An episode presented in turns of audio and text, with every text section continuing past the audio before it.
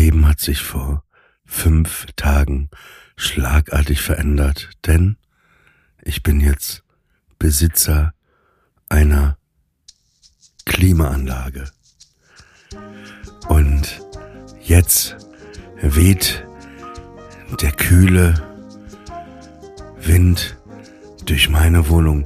Ich hoffe auch, dass er durch eure Wohnung weht, direkt ins Schlafzimmer, wo ihr schon hingelegt habt, ein- und ausatmet und vor allem entspannt.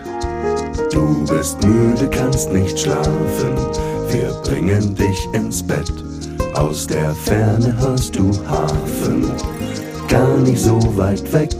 Du bist müde, kannst nicht schlafen, du bist nicht allein.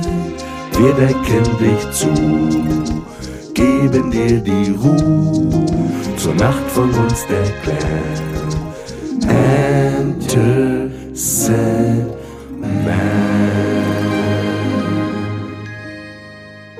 Wahrscheinlich liegt ihr schon auf eurem Bett, denn bei diesen Temperaturen liegt man ja nicht im Bett. Und äh, wahrscheinlich habt ihr das Fenster geöffnet und hört von draußen die Grillen zirpen oder den Bus vorbeifahren oder vielleicht ruft noch jemand etwas äh, betrunken durch die Straße. Genießt es und äh, hier sind wir und wenn ich sage wir, ich bin ja nie alleine, dann meine ich sie. Sie ist, ähm, ja, sie hat, man kann sagen, sie hat die schönste Stimme der Welt. Am anderen Ende der Leitung Samira El Ouazil. No pressure. Und bei so hyperlativen... no pressure. Du hast doch die, die schönste, die schönste Stimme der Welt. Das ist sehr lieb, dass du das sagst. Ich würde das selbst aber nicht so empfinden. Aber danke, danke fürs Kompliment. Wessen männliche Stimme findest du denn am schönsten auf der Welt? Außer deine natürlich. Also ich bin jetzt nicht so einer, der sich. Äh, ich mochte immer sehr gerne die Synchronstimme von Bill Murray Mhm. in Deutschland. Der, der ist, äh, glaube ich, vor ein paar Jahren äh, verstorben, aber die fand ich immer sehr, hat mich sehr angezogen. Aber ich weiß auch nicht, ob es auch der Schauspieler Bill Murray in Kombination mit dieser lethargischen, verzweifelten Stimme war. Aber die finde ich schon äh, wahnsinnig gut. Welche ist deine Lieblingsmännliche Stimme? George Clooney. George Clooney, finde ich, hat eine schöne deutsche Synchronstimme. Wenn du synchronisiert werden müsstest in Deutsch, Mhm. dich jemand synchronisieren müsste, wen, für wen würdest du dich denn entscheiden? Ich glaube, und das erst seitdem sie auch das Intro von den Tagesthemen spricht, die Synchronsprecherin von Angelina Jolie. Ah, interessant.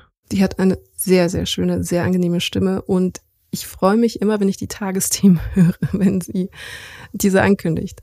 Ja, ich bin ein bisschen matschig in der Birne. Ich bin gerade nämlich mit dem Auto von äh, Berlin nach Hamburg gefahren und es ist richtig heiß. Und die Fahrt hat äh, einfach mal doppelt so lang gedauert, nämlich fast sechs Stunden, obwohl es eigentlich drei Stunden sind. Und äh, genau ein paar äh, Wortfindungsschwierigkeiten äh, schleichen sich bei mir noch ein, denn ich bin gerade auf dem Weg in den Urlaub, aber dachte mir, ich mache eine kleine Pause in Hamburg, bevor ich äh, weiterfahre äh, in meinen Urlaub, wo ich ab morgen dann bin, so für, für ein bisschen länger als eine Woche. Ähm, und lustigerweise ist das ein Ort, der mich total an meine Kindheit erinnert, weil ich dort mit meinen Eltern bestimmt von meinem siebten, achten Lebensjahr bis ich 18 oder 19 war, jedes Jahr im Sommerurlaub zwei bis drei Wochen waren. Hast du so eine Erinnerung oder anders? Wart ihr im Urlaub im Sommer? Immer früher, als du ein Kind warst? Ja, wir sind regelmäßig in den Sommerferien nach Marokko gefahren, wo ein Teil meiner Familie lebt und vor allem eben meine Großmutter. Deswegen haben wir sie dort immer besucht und auch ähm, nach Frankreich, wo ein anderer Teil meiner Familie lebt.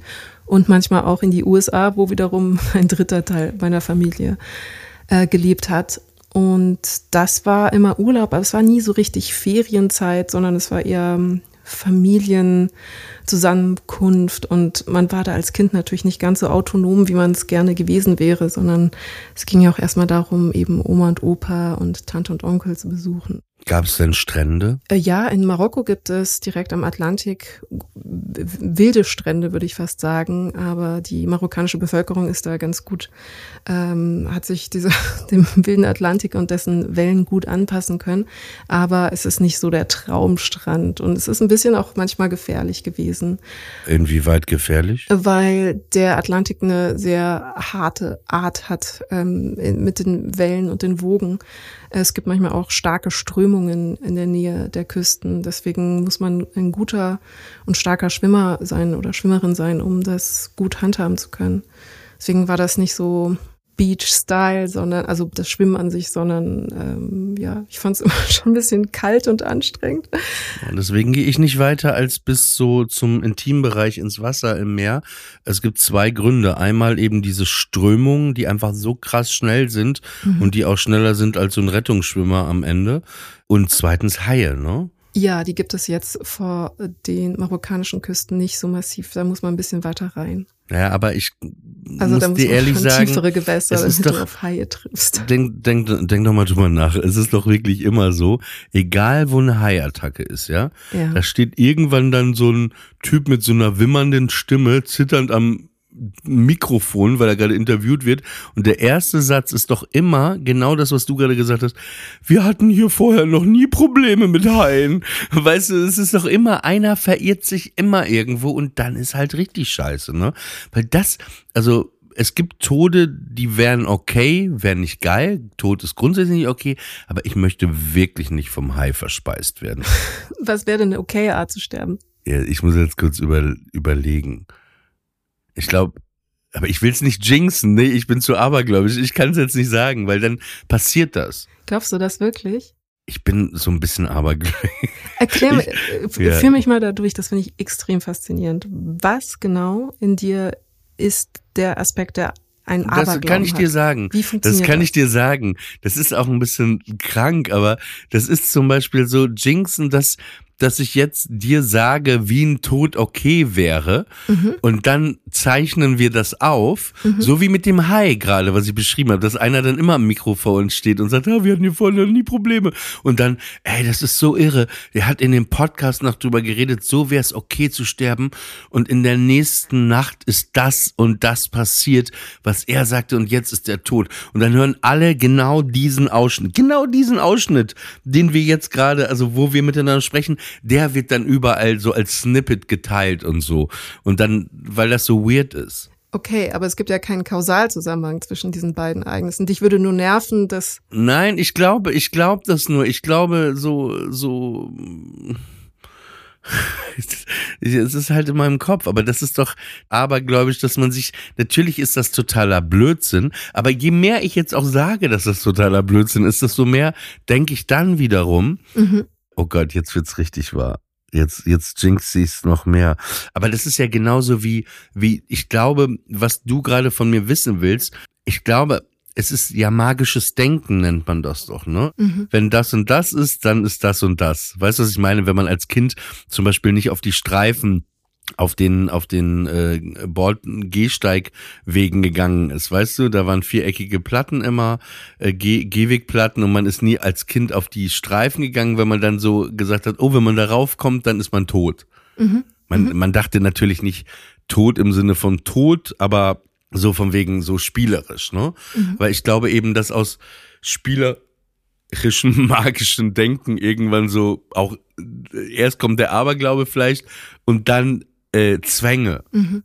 Aber wo du mich jetzt nach meinen Sommerferien als Kind gefragt hast, ich wollte dich das sowieso schon sehr lange fragen, was ist eigentlich deine allerwertvollste Erinnerung? Also es gibt zwei Urlaube, die in meinem Kopf immer so äh, äh, waren. Im, Im Sommer waren wir auf Sylt und im Winter waren wir äh, in Österreich, in den Bergen. Und ich habe Skifahren geliebt, also einfach dieses oben auf dem Berg runterfahren, dann damals erst mit einem Skilehrer, aber nachher natürlich auch ohne Skilehrer. Dieses, diese, dieser Wind, diese Frische habe ich immer geliebt, so beim Skifahren, die, dieser frische Wind. Und genauso liebe ich auch diesen frischen Wind am Meer zum Beispiel. Das sind so, so die Erinnerungen. Aber es gibt natürlich immer viel mehr Erinnerungen so. Also ich, ich feiere zum Beispiel, äh, ich bin auf dem Weg nach Sylt. Mhm. Sylt war so, wir waren immer auf Westerland. Das ist so, glaube ich, die, die so, so Hauptstadt auf Sylt, wo auch so die Fußgängerzone und die Geschäfte sind. Und da waren wir immer relativ nah an der Hauptpromenade, auch in so einer Ferienwohnung. Gegenüber war Leisefer, äh, äh, schräg gegenüber McDonalds. Und ähm, woran ich mich erinnere, ist, dass ich als Kind auf Sylt immer äh, so morgens am Tag am Strand zwei, drei Stunden Muscheln sammeln gegangen. Mhm. Hab ganz viele Muscheln, große auch und dies, das, Austern gesammelt. Und dann, es gibt ja immer so eine Promenade, wo man langlaufen kann. Dann habe ich immer so ein Strandhandtuch da ausgebreitet nachmittags um zwei Uhr, drei Uhr. Da war ich acht oder so, ne? Und dann habe ich die ganzen Muscheln auf dieses Handtuch gelegt und habe die verkauft. Und also ich habe quasi ich habe Business gemacht. Schon mit acht, neun Jahren habe ich Muscheln verkauft. Und am Ende vom Urlaub hatte ich dann immer so 30, 40 Mark. Und dann bin ich zu dem großen Spielzeuggeschäft gegangen. Das war da in der Friedrichstraße auf Sylt. Und dann habe ich mir was davon gekauft. Was war ein Spielzeug, was du dir gekauft hast? Ja, da haben meine Eltern noch was dazugegeben. Das war, also ich hatte, glaube ich, so 50 Mark und die haben wirklich, glaube ich, sehr viel dazugegeben, weil das war ein relativ großer Leopard oder ein Gepard und äh, der hatte so eine Liegehaltung, äh, aber so ein bisschen eingekräuselt, den konnte ich so ich erinnere mich noch abends, dann haben wir noch so einen Strandspaziergang gemacht auf dieser Promenade wo ich tagsüber ja saß, um die Muscheln zu verkaufen. Und da hatte ich den dann wie so ein Schal, wie so ein Tuch, hatte ich den so getragen. Aber fühlte mich gleichzeitig, weil ich ja Zirkus geliebt habe, dachte ich dann auch geil, ja, so voll zirkusmäßig, den Geparden so um den Hals zu tragen. Aber ich habe auch noch eine etwas unangenehme Erinnerung äh, an Sylt, weil mein Vater war ja Hygieneneurotiker. Also das heißt, der hat Leuten nicht die Hand gegeben, der hat keine Türklinken angefasst, der hatte einfach immer die Taschen voll mit Sakrotantüchern. Und da war ich sechs Jahre alt und ähm, ich musste dann auf die Toilette und ich musste groß, ne? Und dann äh, ist mein Vater mit mir äh, ja zu den Männertoiletten da an der Promenade, an, zu den öffentlichen Toiletten gegangen. Und ähm, ja, dann bin ich in die Kabine alleine natürlich rein und dann reichte er mir so ein Sakotantuch und ich kannte halt Sakotantücher nicht, ne? Mhm. Und ich dachte halt, das wäre feuchtes Klopapier und äh, seitdem weiß ich auf jeden Fall, wie Sakrotan brennt. Und das war wirklich, äh, das hat sehr gebrannt, ja, genau. Und das, das, äh, ich weiß noch genau, welche Toilette das war. Und äh, aber Sylt war so eine sterile Insel irgendwie. Also es ist gar nicht dieses Klischee immer der der Reichen da auf Kampen und so. Das war, das habe ich gar nicht mitbekommen. Wir waren da so auf Westerland einfach als Kinder jeden Tag am Strand. Äh, aber irgendwie, wenn ich die Insel als Auto beschreiben müsste, wäre es der weiße Golf Cabrio von Sascha Hehn aus der Schwarzwaldklinik. Also so, so war Sylt früher einfach. Es war alles so, so weiß und alles so geordnet, ne? Weil die ostfriesischen Inseln sind schon ein Hauch Rock am Ring Kegelclub immer, sage ich mal mhm. so, ne? Und und das war irgendwie immer alles ganz schön und jetzt fahre ich auch das erste Mal seit Jahren äh, wirklich äh, fahre ich da wieder hin und bin, äh, bin gespannt, ja. Fahre mit meinem Hund und ähm, ja, aber die Erinnerung ist immer grundsätzlich Kindheit und diese Leichtigkeit dann auch, ne, dass man über nichts nachgedacht hat oder nachdenken musste, irgendwie alles so, weiß ich nicht, geregelt war, ne? Mhm, ja. Das kann ich total nachvollziehen. Ich glaube, deswegen waren Ferien auch immer nicht nur eine Sehnsuchtszeit, sondern gekoppelt mit Sehnsuchtsorten, weil sie ein, erstens eine Störung natürlich des Alltags darstellten, auch des, des schulischen Alltags, aber auch gleichzeitig wie eine Märchenwelt kurz aufgemacht haben für zwei Wochen. Also man war ja dann an einem äh, manchmal entfernten Land mit äh, anderen Gerüchen, Geschmäckern, anderen Menschen oder wenn man innerhalb Deutschlands verreist ist, einfach zumindest woanders als das, was man von zu Hause kennt. Und diese Unterbrechung, glaube ich, ist auch wie so eine magische Reise gewesen. Also nicht nur Reise im Sinne von, man macht Urlaub, um sich irgendwo zu erholen, sondern man hat kurz die Möglichkeit von seinem eigenen Sich und seinem, ähm, seinem heimatlichen Gefühl zu flüchten, abzuhauen und kurz eine Auszeit zu nehmen von dem, was man so gewohnt ist.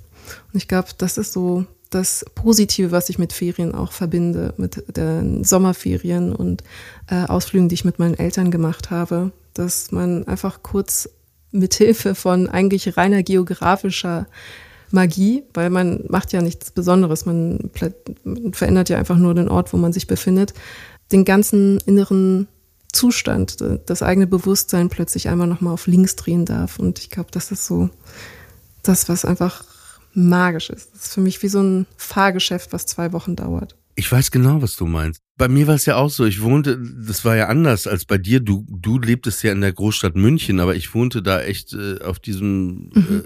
äh, Scheiterhaufen da in, in der Provinz im Emsland, ne? Mhm. Was wirklich sehr trist war. Und dann war das halt auch irgendwie auch von den Menschen her, ne? War das einfach total anders auf Sylt zu sein. Und ich fand auch Sylt war auch nicht so damals in den 80ern, ne? Ich weiß nicht, wie es heute ist. Nicht so typisch deutsch und es war irgendwie, irgendwie cool und von überall her kamen da so Leute. Und für mich war das so, eher so eine normale Welt, wie ich sie mir gewünscht hätte, in der ich wohnen kann, ne, so als Kind. Aber ich musste ja dann immer zurück nach Papenburg und es Mochte ich überhaupt nicht. Ich wollte auch, ich war auch echt immer richtig, richtig traurig, wenn der Urlaub vorbei war. Also richtig, so richtig traurig. Ich hatte mich auch oft im Urlaub als Jugendlicher oder auch sehr jung schon verliebt, ne? Mhm. Weil eben da, sagen wir mal, die Bandbreite an Frauen, die mich interessiert haben, auf dem Land irgendwie nicht so groß war. Mhm. Und ich irgendwie da auch durch meine Mutter, die aus St. Petersburg kam und doch irgendwie so eine Erziehung hatte, die schon sehr so nach vorne blickend war, so unter dem Motto, so, ey, du wirst irgendwann auf jeden Fall wegziehen und so, ne? Und wir sind auch viel verreist. Als Kind hatte ich das Glück, irgendwie sehr viel zu sehen und deswegen habe ich dann immer so, ich habe mich fast in jedem Urlaub verliebt, echt. Wirklich? Ja. Was war deine größte Liebe? Was, was war deine größte ja, Liebe und dein größter ja Herzbruch? Kindliche Liebe. Ja, aber Klar, aber damals ist das ja eine große Ernsthaftigkeit. Also ich war das erste Mal verliebt. Ich habe die Geschichte allerdings schon mal bei Friendly Fire erzählt.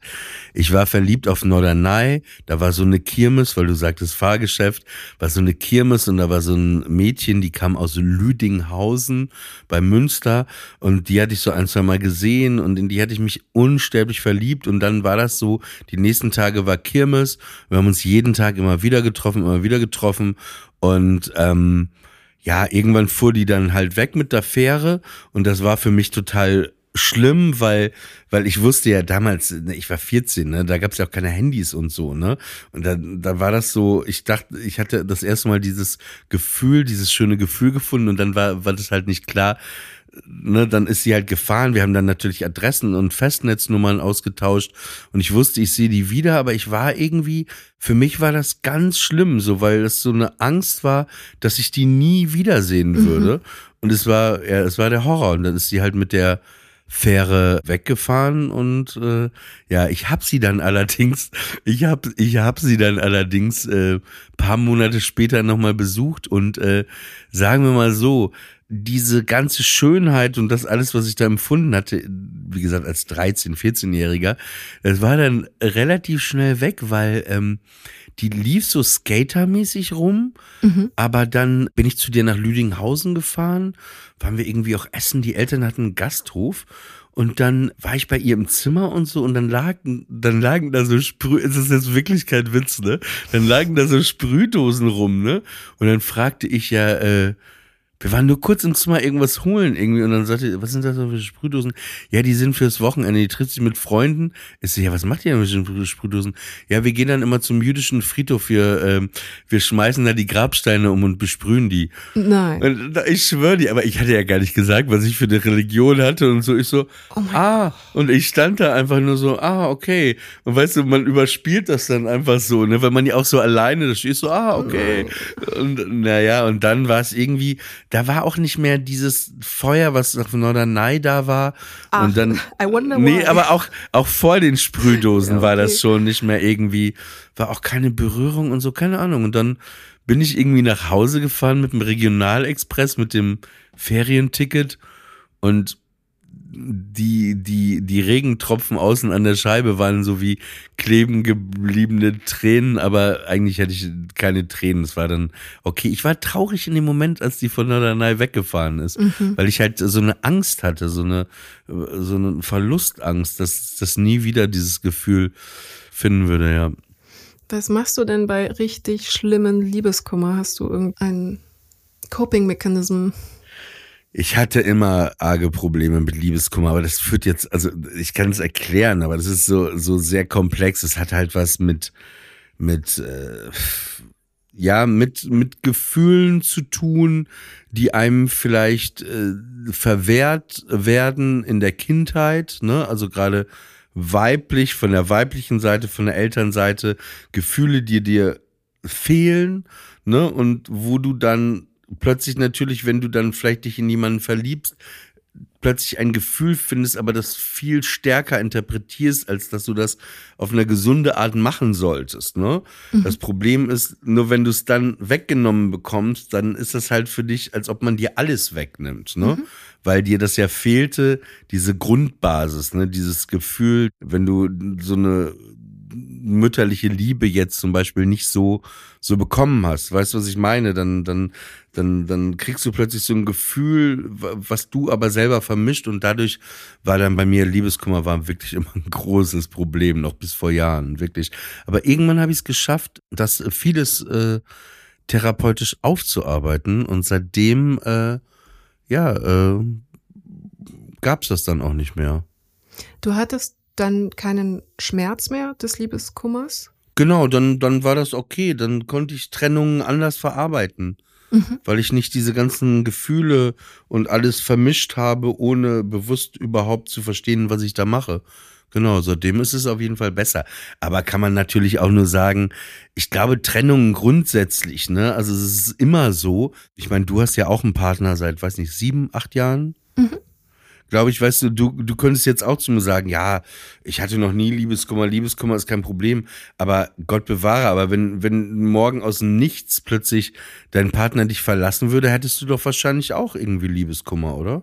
Ich wäre am Ende. Ich wäre vollkommen vernichtet. Entschuldigung, dass ich lache. Entschuldigung, dass ich lache. Ich meine, das, ich fand das da so süß, weil ich habe dich noch nie so reden gehört. wenn du so, Ich wäre am Ende. Ja, ich glaube, das geht ja Hand in Hand, dieses sich fallen lassen, sich öffnen und, und Verletzlichkeit. Du weißt, was ich meine, ne? Das ist dann, äh, ja, deswegen kann man das gar nicht so sagen. Ich sag jetzt so, ich glaube, ich hab's im Griff, aber wer weiß, ne? Aber ich glaube, ich, der Trick ist auch, also hört sich jetzt auch so, so einfach gesagt an, aber je mehr man Dinge akzeptiert und annimmt, je schneller man das macht, desto leichter, besser kommt man davon. ja, das ist natürlich eine sehr reife und auch ein bisschen ein, äh, reife Reaktion und ein pragmatischer Umgang damit, aber man kann natürlich dem Herz nicht erklären, dass es aufhören soll zu leiden, um zu akzeptieren, wie schlimm die Situation gerade ist. Also deswegen, ich verstehe intellektuell natürlich, dass das eine gute, gute Devise ist, die hilfreich ist. Also weil das ja auch ein sehr auch stoischer Ansatz ist, also Stoa im alten philosophischen Sinne, dass du Sachen besser akzeptieren und hinnehmen kannst, damit du einfach mit deinem Leben fortfahren kannst. Das ist absolut nachvollziehbar. Aber es ist natürlich so wie zu jemandem zu sagen, der traurig ist, ja, sei halt nicht traurig.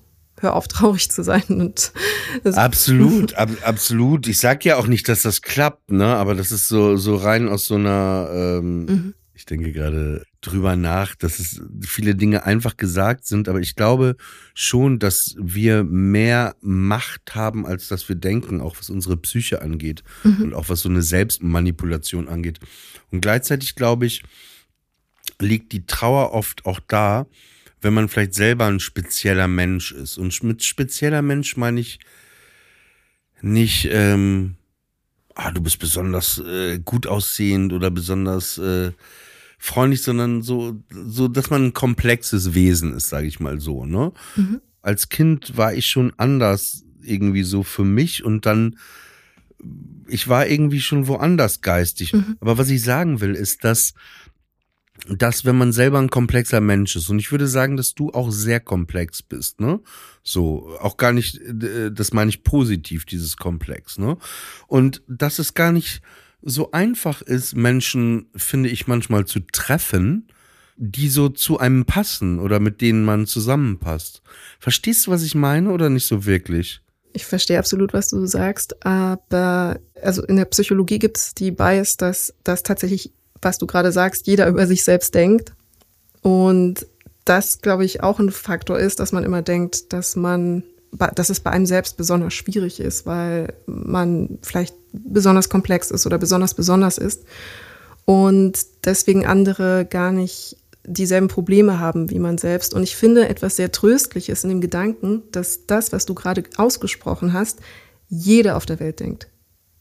Jeder denkt, es ist bei ihm schwieriger, eine passende Person zu finden, die auf die eigene innere Tiefe, auf die eigene innere Komplexität, auf die eigene innere Plastizität des Selbst eingehen kann mit ihren Charaktereigenschaften und mit ihren ähm, Ideen, Werten, Vorstellungen weil psychologisch tatsächlich festgestellt worden ist, dass das ähm, ein, ein Glauben ist, äh, den jede Person tatsächlich von sich hat.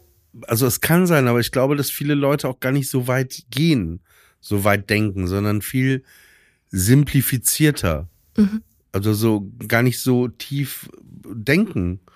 So, und das macht das Ganze dann auch noch eben komplizierter, wenn du eben viel drüber nachdenkst. Glaubst du das wirklich?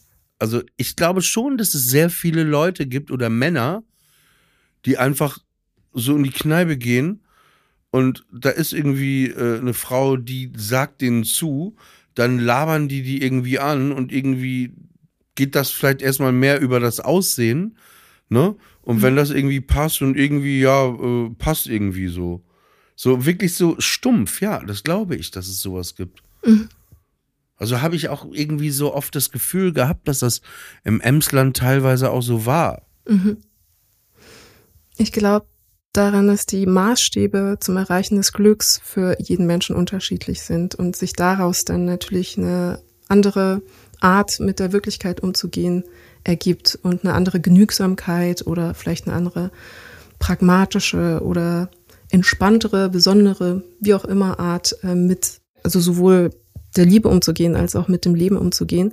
Aber ich glaube auch daran, dass jeder einen enormen Kosmos an Sehnsüchten und Bedürfnissen hat und Abgründen und Tiefen und Amplituden. Das glaube ich auch. Das glaube ich auch, dass Sehnsüchte, Abgründe und dass das tief ist und dass, dass äh, Deutschland vor allen Dingen äh, ein Land ist, wo ja auch nach dem Zweiten Weltkrieg einfach alles weggeschwiegen wurde. Weißt du, mhm. was ich meine? Mhm, und, und einfach weggeschwiegen und weggedrückt mit Alkohol wurde und dass das über Generationen auch weitergegeben wurde. Ne? Mhm. Ich glaube, da, da kommen wir da eben auch, auch wieder vielleicht hin, so mit diesen Gefühlen gar nicht äußern können oder das mal aussprechen oder zeigen und so. Und darum geht es ja zum Beispiel auch in dem Lied von Udo Jürgens. Äh, ich war noch niemals in New York wo er genau, wo, wo er einfach die, der, der soll, will eigentlich Zigaretten holen gehen, ne?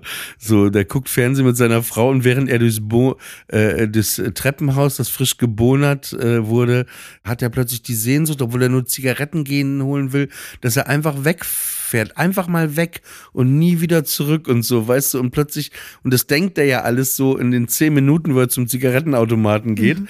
und dann läuft er jetzt zurück und dann setzt er sich, am Ende macht er es nicht, und setzt sich wieder zurück äh, aufs Sofa neben seine Frau und guckt Dalli Dalli. Mhm. Aber wenn du den dann von außen sehen würdest, diese Person, die in dem Song von Udo Jürgens beschrieben wird, dann könnte man ja auch eben der Fehlannahme erliegen, dass der so sehr genügsam ist und eigentlich mit seinem Leben so für sich abgeschlossen hat. Und man weiß das ja eben nicht. Ja, nee, der ist nicht, der ist, der, der ist es nicht. Aber ich sage dir eine Sache und da würde ich, würde ich sagen, sind wir vielleicht anders der Typ zum Beispiel, der geht wieder aufs Sofa, ne? Und guckt Dalli Dalli, ne? Mhm. Aber du als Typ oder ich als Typ wir würden zwei Wochen äh, nach New York fahren oder du, oder oder du zwei Wochen Urlaub im Disneyland machen. Weißt du, was ich meine? Also ich glaube, weil ich diese Mentalität auch sehr gut kenne aus dem Emsland. Ich habe auch so einen Freund, ne, so den ich so oft irgendwie mal eingeladen habe und der äh, irgendwie der der äh, der hat gar nicht so viel beruflich äh, so zu erledigen und so und und dann ja ach weißt du, also der hat nichts da irgendwie die ganze Zeit und dann irgendwie oh, Berlin und ah ja, was soll ich da denn und so, ne? Und irgendwie so Sehnsüchte in sich haben, aber irgendwie auch nicht so stark, dass du es dann machen würdest. Weißt du, was ich meine? Ich will nur darauf beharren, dass wir alle besonders sind. Klar, jeder Mensch ist ja natürlich auf seine Art und, und, und Weise bestimmt besonders und jeder könnte auch ein Buch schreiben, ne? Also auch seine Geschichte ist interessant. Wenn jeder Mensch könnte eine Biografie schreiben. Ich weiß es nicht, ob. Hast du gesagt, jeder Mensch ist besonders? Mhm. Ja, aber auch, auch manchmal auch besonders dumm oder besonders blöd. Es gibt auf jeden Fall Menschen, die sind ignorant, ja. Klar. Oder Arschlöcher einfach. Oder das. Sollen wir das zählen? Arschlöcher zählen? ja. Ich kann einen Alternativvorschlag machen. Ich wollte sagen, entweder zählen wir magische Reisen Mhm. oder um den Hals gelegte Geparden. Mm, Dann würde ich tatsächlich die magischen Reisen zählen wollen.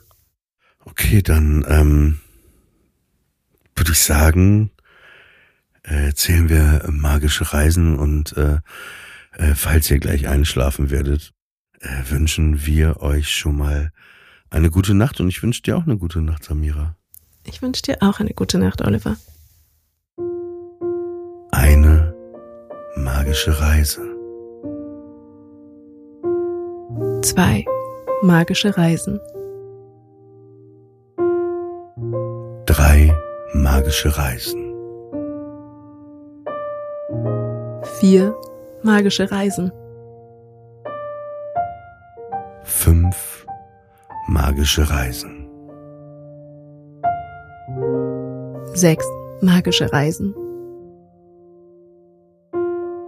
Sieben magische Reisen. Acht magische Reisen. Neun magische Reisen. Zehn magische Reisen. Elf magische Reisen. Zwölf magische Reisen. Dreizehn magische Reisen. Vierzehn magische Reisen. Fünfzehn magische Reisen. Sechzehn magische Reisen. Siebzehn magische Reisen. Achtzehn magische Reisen. Neunzehn magische Reisen. Zwanzig magische Reisen. Einundzwanzig magische Reisen. 22 magische Reisen. 23 magische Reisen. 24 magische Reisen. 25 magische Reisen. 26 magische Reisen. 27 magische Reisen. 28 magische Reisen. 29 magische Reisen. 30 magische Reisen. 31 magische Reisen. 32 magische Reisen. 33 magische Reisen. 34 magische Reisen. 35 magische Reisen. 36 magische Reisen. 37 magische Reisen. 38 magische Reisen. 39 magische Reisen. 40 magische Reisen. 41 magische Reisen. 42 magische Reisen. 43 magische Reisen. 44 magische Reisen. 45 magische Reisen. 46 magische Reisen. 47 magische Reisen. 48 magische Reisen. 49 magische Reisen.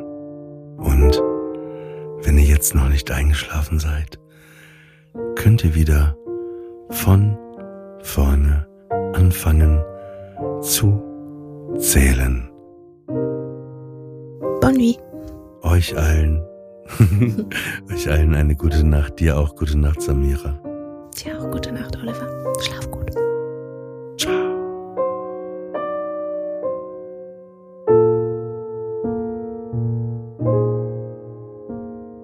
Enter Sandman ist eine Studio Bummens Produktion. Executive Producer Tobias Baukage. Produktion Hanna Marail. Ton und Schnitt Konstantin Lange und ein besonderer Dank geht an Aerobik für die wundervolle Musik.